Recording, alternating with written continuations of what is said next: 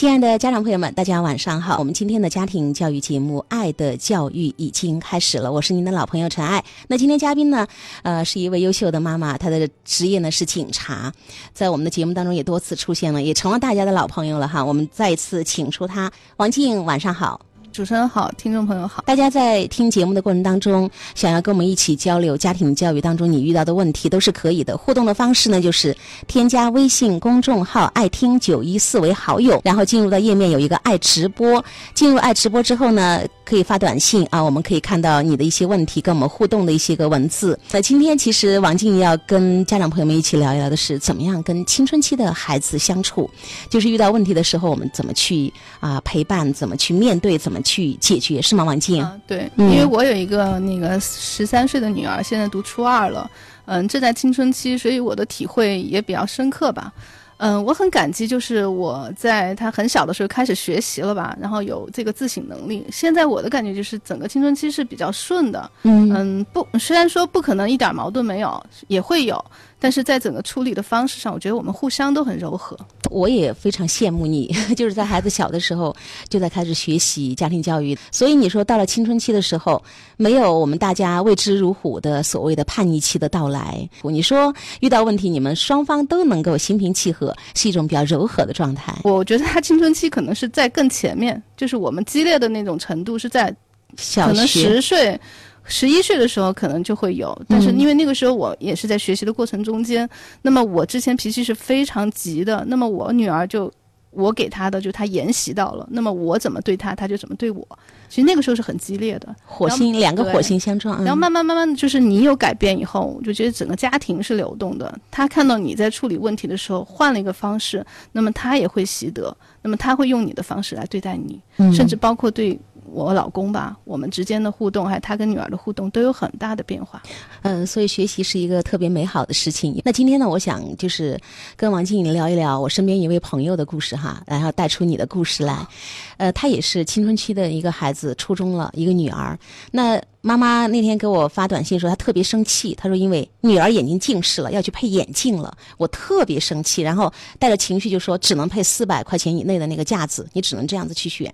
她孩子没得商量，选了之后呢，没几天好像就不舒服嘛，戴着，然后就越看越不喜欢，就说的一点都不美，她要重新去换一个。她说我一点都不想换，我完全不想给她再换那个架子了。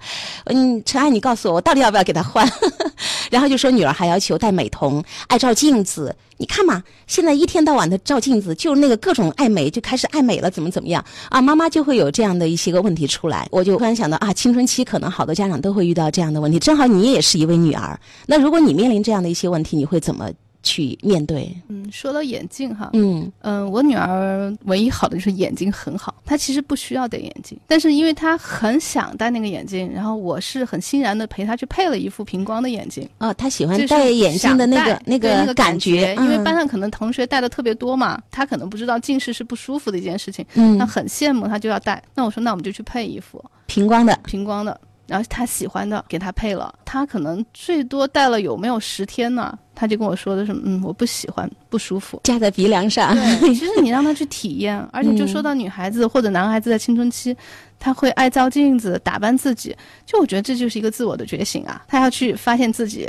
要去接纳自己，我是什么样的一个人，我的长相是什么样的，起码在化妆的过程中间，我会喜欢我自己，因为你只有自己喜欢自己，别人才会喜欢你啊。是连自己都不接受自己的形象，你说谁会喜欢你啊？呃，那就是说你会觉得这些都没有问题，都是孩子就到青春期就是成长的一个标记标尺。我觉得家长应该给予的支持就是让他去试。我女儿的第一套化妆品是她四岁的生日礼物，是她提出的，她四岁的时候，四岁，嗯，然后就给她买了。嗯，当时她那个妆化的非常的怪。你买了一些什么？嗯，该有的口红啊、眉笔啊、眼影这些都有。是因为妈妈要化妆，所以她化妆啊。我是几乎不化妆。然后我的耳洞，我都是到了。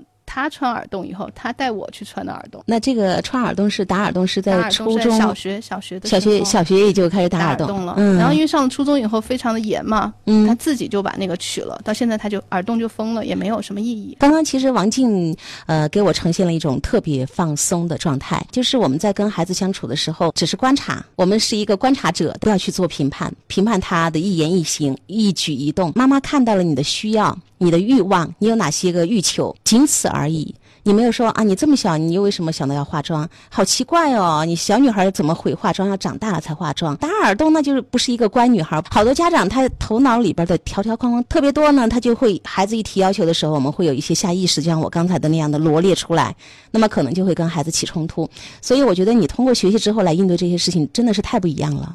我觉得家长太焦虑了，就是这个事件的恐惧放得很大。其实我觉得化妆也好，打耳洞也好，或者其他怎么样也好，我不是就是说完全放手不管规则。比如说我给他的要求就是上学是肯定不能化妆的，他也知道学校是不允许的。第二个就是他也提出戴美瞳，那我给他说的很清楚，十八岁之前因为你的眼睛没有定型是不允许戴的，他也接受。还有给他要求，你化了妆一定要用专门的那个卸妆液把脸洗得干干净净的，这就是我对他的要求，也有规则。我觉得越被充分满足的孩子越好商量，越好说话。你看你跟他提要求，他都答应了，都做到了。像刚才我的那个朋友，他当时为美瞳的事情特别纠结，他说他就一再给孩子讲道理。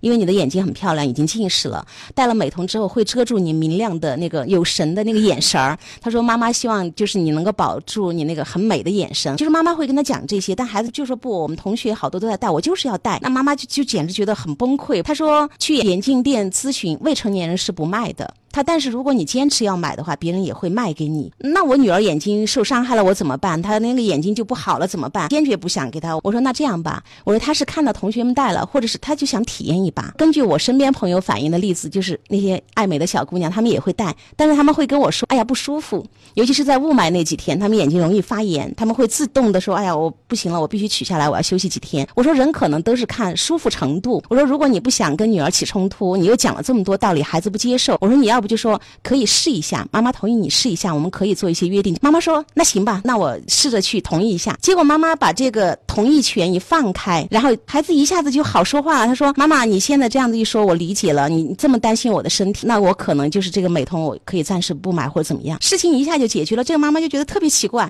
她说：“当我心平气和，没有焦虑恐惧啊，你的眼睛就会瞎。那完全没得商量的时候，孩子特别执着。就我觉得孩子需要被看见，要被共情。后来我的这个朋友给。我发了一个短信，他说：“孩子在整个跟我对峙的过程当中，他其实不是非要要这个美瞳，就是说我的欲望有没有被妈妈看到，然后妈妈有没有可以站在我的角度理解一下我的好奇，我想体验的那份心情。”像今天早上发生的一个事情，我女儿这两天要他们学校有那个表演需要排练，那么她就要把大提琴拿到那个学校去。那么他们学校的管理就是学校的那个早晨家长车子，他们大门是在南边，然后车子呢在校园的东面和西面。两侧停，不能去南面那条街上。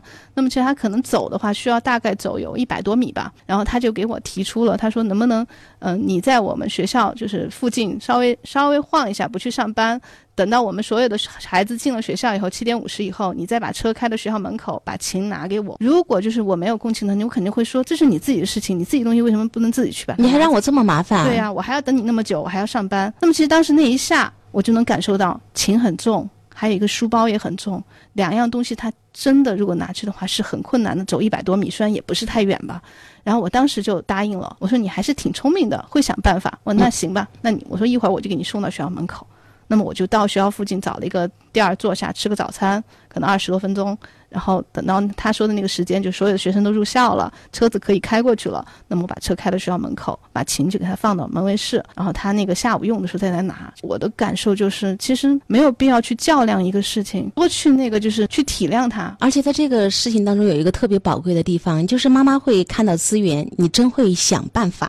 对啊，就是孩子发现这样子来回折腾的话，就是书包我们都知道，现在孩子很，而且大提琴真的很大，那个体谅他，他真的没有办法。对对对，就是一举几得的事情。妈妈在一个事情上，当你不再带有情绪的去看这个问题，说这是你自己的事情，你为什么要这么娇气？我必须要训练你啊，吃苦耐劳哈。好多家长会有这样的一些个我说的下意识的反应，但是你没有，这个就是学习的力量。被看见的孩子是最幸福的。跟青春期的孩子相处，面对他们出现的各种状态的时候、状况的时候，我们可以怎么样的去陪伴、去共情、去接纳，然后去解决这样的一些问题。那刚才我们也聊到，孩子们开始爱美、爱打扮。自己他们会提出一些要求，那么我们来做一个小结吧。青春期的孩子关于开始关注自己了，对啊，我觉得他就是一个发现自我的一个过程吧。嗯，其实有这种行为的孩子，家长应该感到是喜悦的，最起码我的孩子去找自己了。其实，在找这个自己过程中，就是你美美化自己、爱自己，就是一个表现。我爱我自己。其实你也给孩子传递的就是，世界上最爱你的那个人不是爸爸妈妈，应该是你自己。任何人都可以放弃你，但是你自己不要放弃。啊，这个特别好哈，孩子在。关注自己，找自己，我是谁哈？我要长成一个什么样的人？我希望自己是一个美好的人，特别美的一件事情。所以不要再说啊！你看学业这么重要，天天照镜子，光顾着美去了，这是孩子长大的一个标志。那接下来我们再聊聊第二个，也是大家特别头疼的事情：手机、呃，游戏、电脑这些东西啊，电子产品，家长真的是太痛苦了。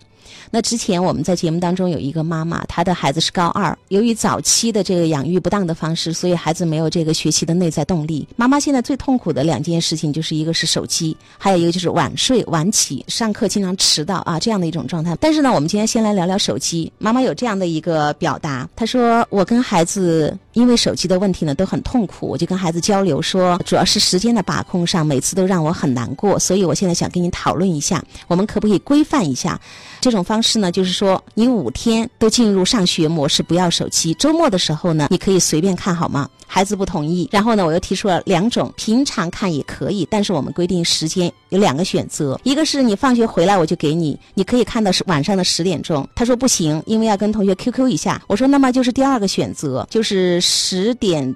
中给你看到十点半，他就选择了最后一种，说九点四十五就要给他。我想就这样吧。那周末的时候呢，限制一下，每天两个小时手机，不能无限制的用下去。当天晚上的时候呢，孩子确实在十点三十分就把手机给我了。我觉得第一天执行的特别好。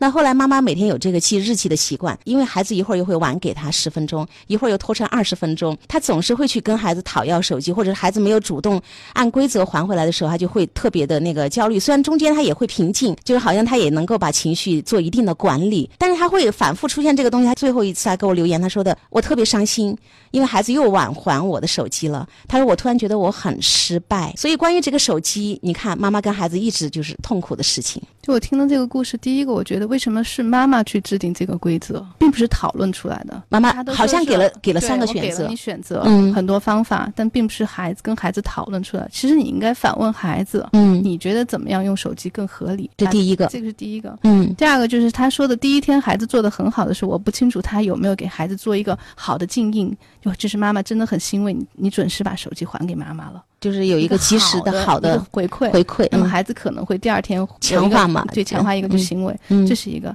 但还有一个就是说，妈妈更理想化，就是我们既然规定了，你就该按这个执行，每天都该按这个执行，其实是。不大可能的，会有波动。对，妈妈应该有这个预设，所以说他没有这个预设，他觉得我跟你规定好了十点半就该十点半，那么他肯定是打破他的理想化，是很痛苦的。我觉得说的非常的好。其实我们说，我们即便是真正跟孩子做了约定，讨论下来，孩子愿意去去执行，但是能不能保证真的就从此一帆风顺，我们都做不到，不可能。对，我就。就说的是，其实手机我是很早就给女儿了，她五年级嘛，在给的过程中间，我从来没有说我给你保管或者什么时候使用，我给他就给他了。然后就是我们有一个约定，你你想让一个孩子那么小就管理好自己，那个真的不容易。其实对于手机，好多大人现在都做不到，包括我在内，还有我身边的好多朋友，大人我们完全没办法去把这个事情做好。真的，我在家里一刷也是半天就过去了。就是，其实我觉得我当时不停的是出状况的，不是那种就是我给你，我信任你，还我一个，就是我。我理想理想中的使用方法，那么不停的出状况。那么曾经就是我给他的规则，就是为什么有这个规则？就是曾经就是我发现我们熄了灯以后，他会偷偷的熄了灯以后看手机。那么其实当时我就跟他说的很清楚，我说如果你需要再玩二十分钟或者三十分钟，你就跟我说到明处，把灯打开，这样不伤眼睛。因为我觉得你在黑暗中间玩手机是很伤眼睛的。那当时有这么一个约定，那么就前天晚上吧，我是当时十一点钟的时候，我们互道晚安的时候就关了灯了。然后我当时睡了一觉，就突然醒了的时候已经十二点半了，我就突然想着我还有衣服洗了没有晒，那我就说干脆起来晒衣服的时候，我就走他门口过的时候，就发现他那个门那个灯光很很亮哈。我想怎么会是外面的灯那么亮吗？不是影响他睡觉吗？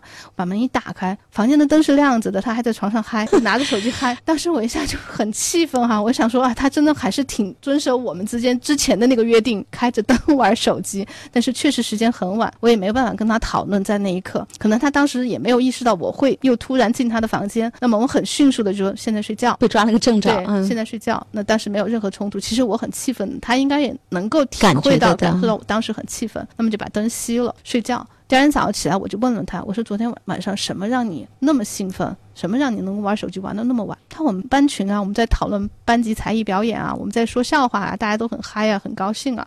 还给我分享很多笑话。其实我就发现，孩子他的那个手机，他是需要一个社交，需要一个沟通，就去理解。然后我现在跟他的规定就是十一点半需要睡觉。就我们那那就是在不同的不停的事件突突出以后，不停的我们再去调整我们这个规则。嗯，那有没有威胁说，如果再发现一次就没收手机？完全没有这样的威胁是吗？好的，那五年级你就给孩子独立使用手机的这个权利，在这个过程当中，你说你不会去做太多的限制，你必须要怎么使用这个手机，给你了就是你的了。从来不看他的手机。告诉正在收听节目的所有的家长朋友们，就是在我们的微信公众号“爱听九一四”的主页面正中呢有一个爱服务，点开爱服务呢就有爱的教育板块，那么里面也是浓缩精简、没有广告的一些节目。我今后呢会把我们这些个节目都会放。在里面，所以大家呢可以去那儿听，非常的方便啊。好，说到这儿的时候呢，继续我们今天的节目。我是您的老朋友陈爱，今天嘉宾呢是大家熟悉的一位非常优秀的妈妈王静。王静你好，哎你好。刚才我们聊到手机，嗯对，因为我想说的是，其实要尊重孩子。第一个，你把手机给他了，那么就不要去，就是很多家长老是要去知道孩子的手机密码、QQ 密码，这个我是不干的。虽然说我不去，就是说看他的手机的内容哈，但是我还是知道，就是我会去留心去观察他到底在使用哪些 APP，比如说他喜欢。QQ 聊天儿，然后他会看那个，就是现在喜欢那个抖音吧。他刷的最多的就是什么美食啊，嗯，或者就是那种化妆的节目，然后还就是那种玩具的节目，那种就是视频。然后还有就是他喜欢看小红书，也是介绍那种比较潮流的东西吧。这就是我了解他在使用这个手机的到底在怎么在用。其实家长你可以通过你的观察，并不见得非要去把密码拿。孩子会跟你聊，你就要慢慢去观察，去观察，尊重隐私吧。这是第一点。我觉得你刚才表达的有一点特别好。我把手机给你买了，那家长就会说，我要给你做很多很多的。规定就是一种我施恩于你，你有这种感受。你看，我妈妈终于答应你了，我多么的通情达理。我现在答应了你，我给你买了，那对不起，你也要遵守我的很多约定。那孩子就是又被掌控的感觉，孩子就是发现事情都是可以跟妈妈商量的。我想问一下，就是这样的，你的两条简单的十一点半睡觉，然后就是如果你需要看的话，你就开着灯看。有没有孩子出现特别多的违规，让你很纠结，你们俩拉锯痛苦的事情，觉得还完全不能掌控好？基本上没有。基本上没有，他也会反复，比如他那个写作业的时候，手机放在好的，就是好的状态，他就放在旁边听音乐嘛，边听边写，或者同学有聊天进来，他聊两句，看两眼，也有可能就是，比如他就一直拿着玩呀，然后你看到你就提醒他一句，还作业做完没有啊？没做完，那你赶紧做吧，他就自己就把做那个手机放在旁边了，就你不需要太那个很强烈或者很激烈的去指责他，我觉得没有必要，就是越放松，孩子就越自律，真的就是这样的一个结果。我觉得就是你的焦虑哈，可能伪装的很好，但是你的焦虑会投射给孩子，他会感受得到。你越焦虑，他其实就是说那种情绪带给他以后，真的就是想什么来什么。这个就是这样的，就是你越不想让我干嘛，我就越想干嘛哈。那之前其实我也看到一本书，是一位爸爸写的，就是要先改变孩子，必须先改变自己。他们孩子也是到了高中的时候打群架，不好好学习，学校都要把他劝退了，就是退学不要他了。那爸爸就。直接辞去高管的工作，管理孩子。爸爸以前就打骂教育，规则特别的严，就是你犯错了就一定要罚跪啊，甚至要滚啊，怎么样的哈？就是那种那种教育，孩子跟他关系也不好。那他发现这个问题之后，他开始一个爸爸，我觉得特别了不起的，所以还出书了，成为一个教育专家。他就发现跟青春期的孩子，他要去弥补这样的一段经历。爸爸说，以前我就是赌、打骂。他说，我发现这个东西你越控制就越失控。他说。我越允许你做，反而就叫削弱他的兴趣，跟他的那种执着。所以他有一天，他孩子又是打了个通宵回来的时候，他说：“我去给他开的门，我就告诉我的孩子说：‘哎呀，爸爸不知道你今天一晚上都不回来，我都没有睡好。如果下次呢，你能够提前告诉我一声你在哪个地方，你可能会打一晚上，爸爸可能会睡一个好觉，可以吗？’他说，孩子当时很惊讶，看了他一眼，没说话。他但是。就是那种眼神哈，让他觉得，哎，爸爸今天有点不一样了。他说他就一直这样子去先搞关系嘛，然后再去谈事情，到了。半年以后，连续二十多天再也没有去过网吧。爸爸主动问说：“哎，你怎么不去网吧打游戏了？”孩子说：“我突然觉得没意思，有点幼稚。”我就看到这样的一段经历，我又想象你刚才的一种呈现。所以，家长朋友对于这个手机，如果你真的觉得你不管，你给他买手机，天就塌了，孩子就会。完全失控，他再也不学了，然后肯定就天天从早到晚抱着手机不放。其实还是要看孩子为什么需要这个手机。孩子需要需要这个手机，为什么？嗯，其实有些时候，像孩子打架啊、调皮啊，或者做一些很过激的行为，嗯，他其实只想让家引起家长的重视，让你看到我，让你来陪我，让你重视我。爱匮乏。其实你说的那个爸爸，其实最终我觉得更多的是他陪伴的更好。对你说，那位爸爸之所以最后能够解决了孩子很多的问题，打群架，不努力上学，高二哦，面临这个关键，爸爸都能够那么淡然的处之，用半年的时间让孩子不再沉迷于游戏，说是因为爸爸陪伴够了，对啊，爱给够了是吗？就之前可能你的方式或者方法或者给的爱并不是他要的，嗯，那么有这个空缺，那么孩子他会自己找东西，比如手机我去填，那么其实真的家长。就认真就是反省了自己的问题以后，真的真心的，就是或或者是有质量、高质量的陪伴以后，嗯，孩子的变化真的很大。其实有很多方法，像我们那个时候，就是我们一起家长一起，我们下跳棋啊，然后出去，比如春天出去郊游啊，很多方法。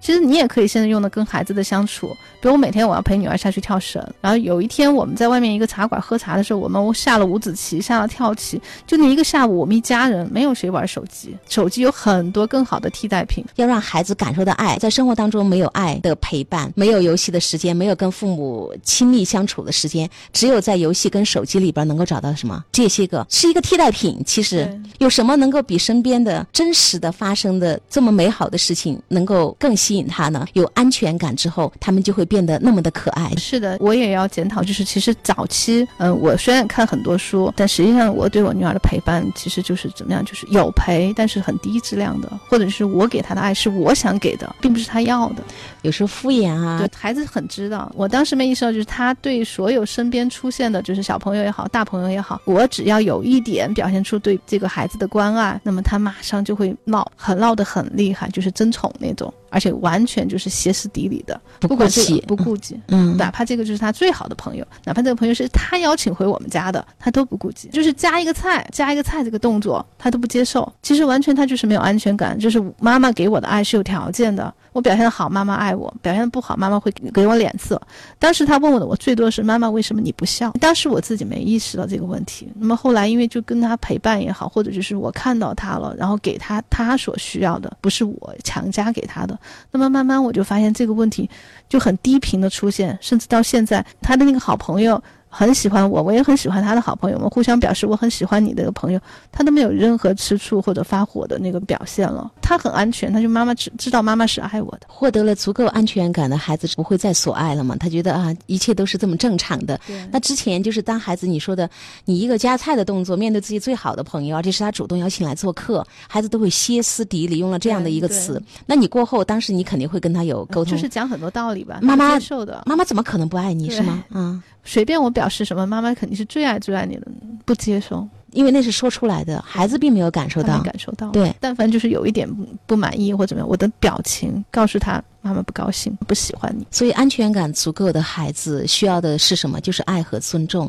那个爱是怎么样陪伴出来的？就要有高质量的陪伴。在真实生活当中，如果孩子能够感受到乐趣跟爱的话，没有一个孩子愿意一直抱着手机不放。所以家长明白了这层关系之后，只要你开始慢慢想了，我要开始给孩子爱、高质量的陪伴、及时的回应，看见孩子各种欲望，不做评判的时候，孩子那个安全感足够的时候，其实我们的很多恐惧跟担心也就没了。所以这是一个。需要学习跟反复的过程哈。当你发现孩子的美好的时候，你的焦虑会放下来很多。因为我现在内心就是不管他什么样子的，你都我都接受，嗯，都接受，嗯接受。孩子什么事情都敢跟妈妈说。说。那下面还打算聊一个跟青春期孩子相处的另外一个话题—— 早恋，是吗？对，嗯，好的。其实现在好多开明的家长说，早恋这个词本身就是一个是有问题。对对对，什么叫早恋？还有早晚的事情。喜欢就是个很正常的事情，就是你很正视他，你不要觉得哦，你这个时间间，初中、高中喜欢一个人是不对的，那为什么大学或者你工作了喜欢的那个就是对的呢？还有个时间界限啊，就喜欢一个人是是对的，喜欢一个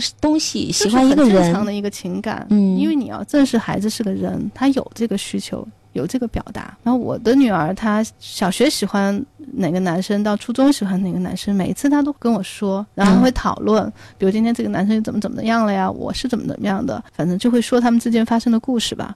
就我觉得没有必要妖魔化，我都很承认，就是我说你们的感情很美好，真的是美好的，并没有出现好像妈妈这样一纵容，孩子们就恋上了。没有，但我很表明态度，就是我并不支持你初中、高中谈恋爱，不支持，但是我接受。我觉得他反而更慎重，越被理解的孩子，他的那个界限感是不是就越越清晰、越明了？因为他可能应该很明了，这个时间不应该干这个事情，喜欢就是很自然的、很自然的一个事情。你可以跟他讨论，你说你也是一个特别开放的状态。其实我更想。分享的就是在这个时间，他们这个青少年的时期，因为他很懵懂，或者是对这个很好奇的时候，早恋。我们谈了喜欢以后，那么就必然会谈到那个关于性，嗯，关系，关于这个东西，嗯，家长到底有没有去跟孩子讨论过这个问题，或者是比如有些很小的时候，我的女儿我会跟她讲，就是说，比如通过绘本啊，或者通过那些动画片，嗯，去跟她讲这个你是怎么生出来的呀，你是怎么来的。到了她初中以后，我觉得应该。讲的更透彻的就是说你怎么保护自己，嗯，因为我的工作嘛是警察，我能够接触到有一些性侵的案子，那么其中有一个案子就是给我的印象非常之深刻。那么这个是一个也是一个十三岁的未成年的女孩，那么她是被性侵，是她妈妈的一个朋友，那么就是熟熟人作案。我们先说这个女孩吧，她做的很好的是是什么？在这个被侵犯的这过程中，因为他他们的力量是悬殊的嘛，那个是个成年男子，那么他是没有办法反抗的时候，他是主动要求这个就是性侵他的这个人，让他要求他戴安全套，他就是说他们分开。以后第一时间他是告诉他父母，那么是在最可能的就是最快的时间内报了案。那么他父母在就是整个过程中间，我很钦佩他父母哈。就抱着他，跟他说的很清楚，这个不是你的错，孩子没有错，性本身也不是错，它是美好的，你只是是在不不应该错的时间和错误的人发生了这个关系，就不停的给这个孩子说这不是你的错，这不是你的错，我就觉得这对父母做的很好，就我们不能用亲人再去就是孩子的第一个伤害就是被性侵，对，那么第二个伤害就是舆论和家人的伤害，不能再给这些孩子，嗯，那么我在跟女儿讨论这个案子的时候呢，我跟她说的很清楚，第一个，我们不能不管是男孩和女孩，我们不能和陌生人或者哪怕是熟人去一个相对封闭的环境，比如什么私密的空间，房间啊，这个是不允许的，大家要警惕性。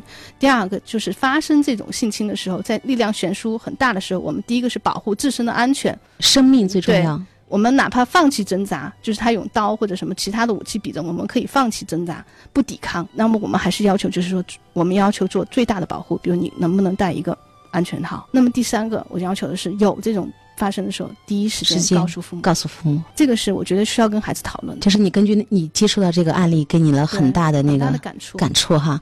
好，因为说到这儿的时候，今天整个这个节目呢，我是在群里通知的，我说跟青春期的孩子相处，今天这几个问题都特别的典型跟关键。那希望爸爸妈妈们收听了之后，能够有更多的收获。非常谢谢王静妈妈的整个这样的分享和呈现，我们学到了很多，也谢谢家长朋友们的收听跟陪伴。那今天节目就是这样，谢谢王静，再见。